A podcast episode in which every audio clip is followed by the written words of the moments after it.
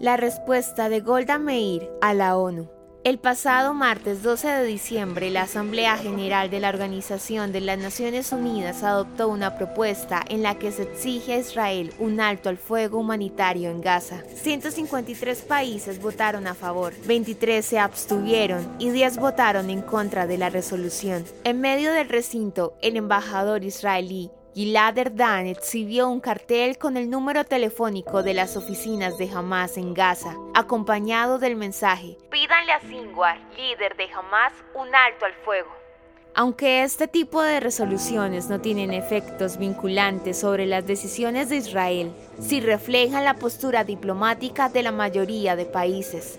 Sin embargo, esta no es la primera vez que se presenta una situación como esta, pues durante la guerra de Yom Kippur en 1973, la primera ministra de Israel, Golda Meir, mantuvo una postura firme en cuanto a la seguridad y la defensa del Estado de Israel.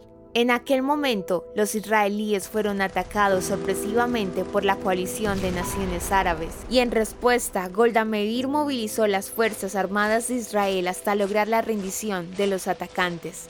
A pesar de las presiones de la ONU, así como en la actualidad, Meir expresó su decepción al no recibir respaldo internacional. Confío más en los compatriotas que en los diplomáticos, expresó Golda Meir y añadió. Cuando los árabes amen a sus hijos más de lo que nos odian a nosotros, entonces tendremos paz. Justamente en estos días se cumplieron 45 años del fallecimiento de Golda Meir, y cada 8 de diciembre Israel y el mundo recuerda la memoria de la mujer que lideró y defendió a Israel con éxito. You want me to believe that generation after generation of young people in the Arab countries will have no other ideal except to kill Jews? La historia de hoy merece ser compartida. Piensa en un amigo y envíasela. Contamos contigo para que cada día esta comunidad crezca más. Gracias por hacer parte de Audio Historias de Israel. El contenido original de Audio Historias de Israel fue provisto y realizado por Philos Project.